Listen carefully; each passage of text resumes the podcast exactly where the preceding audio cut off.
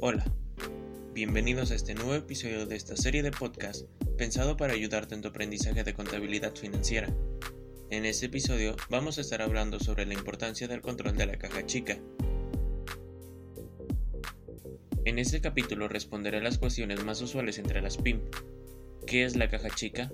¿Por qué es tan importante aprender a administrarla? ¿Y cómo tener un mejor control de ella? Bueno pues, empecemos. Pagar pagos imprevistos, tarifas de estacionamiento, costos de transporte, comidas, etc. Prácticamente, todos los días las organizaciones deben asumir alguno de estos pequeños gastos. Para solventarlos, la alternativa más común es utilizar los fondos de la caja chica, también llamada caja menor. Ahora bien, ¿qué es la caja chica? Las organizaciones tienen presupuestos diarios y en estos hay gastos previos, pero también hay desembolsos que se deben hacer y que no necesariamente están planificados. Así es como surge el concepto de caja chica, para poder responder a estos gastos regulares del día a día. La caja chica se trata de una pequeña cantidad de dinero en efectivo que las empresas deben tener en mano para aquellos gastos moderados que surgen de imprevisto. Estos consumos se caracterizan por requerir fondos inmediatos. Por ello, muchas empresas cuentan con un área física en el centro de trabajo donde se encuentra el dinero en efectivo. De esta manera, la caja chica en contabilidad es una reserva de fondos destinada a los gastos de todos los días. Precisamente, uno de sus principales objetivos es que los trabajadores puedan realizar este tipo de gastos sin tener que utilizar dinero propio y luego requerir un reembolso. Es importante tener en cuenta que aunque se trata de desembolsos chicos, al sumarse todos los días pueden representar un monto considerable a fin de mes. Sin un adecuado control, no sabremos en qué se gastó y por qué, con lo cual será más difícil identificar dónde hacer ajustes para reducir las salidas de efectivo. Por supuesto que además de todo lo anterior, contar con caja chica es fundamental para solventar los gastos menores de todos los días.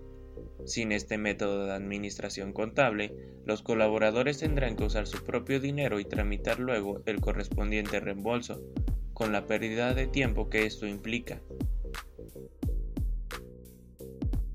Sin dudas, el fondo de caja chica es un instrumento clave para tener bajo control los gastos pequeños diarios. Así, tu organización podrá declarar de manera correcta estos desembolsos al momento de realizar el cierre del mes y reclamar las deducciones de impuestos correspondientes. Contar con este recurso proporciona algunas ventajas para la gestión del día a día de las organizaciones, entre ellas, disponer de pequeñas cantidades de efectivo de manera inmediata, entregar gastos imprevistos del negocio, comprobar y justificar el manejo de efectivo, y realizar las reposiciones inmediatas del efectivo del que se haya dispuesto. Para tener un mejor control de la caja chica de tu empresa, lo primero que debes entender es la finalidad de este instrumento. Para llevar un óptimo control de tu caja chica, sigue estos consejos.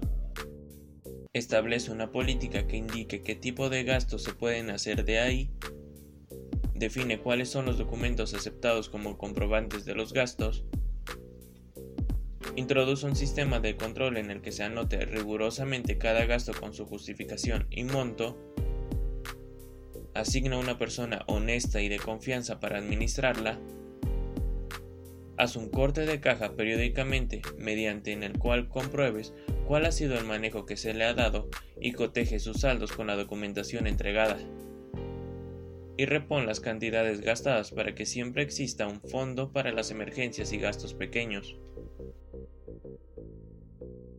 Toma en consideración también que los gastos de caja chica deben ser efectuados en efectivo por un monto no mayor a dos mil pesos. Deben estar amparados por un comprobante fiscal y ser gastados indispensablemente para las actividades de la empresa. En caso de no contar con una factura, debes definir otro método de comprobación. En resumen, la caja chica juega un papel crucial en la administración de nuestros negocios. Nos permite cubrir los gastos de los recursos o imprevistos en un tiempo de acción bastante pequeño, ayudándonos a optimizar los tiempos y movimientos con nuestro personal. Es importante dejar en claro las acciones por las cuales nos veremos obligados a retirar el efectivo, así como de la selección de los trabajadores que estará autorizado para el retiro de este, nunca olvidando el tipo de documento que nos apoya a comprobar el uso adecuado del efectivo. Recuerda que este podcast está hecho para ayudarte en tu proceso de aprendizaje. Hasta el próximo episodio.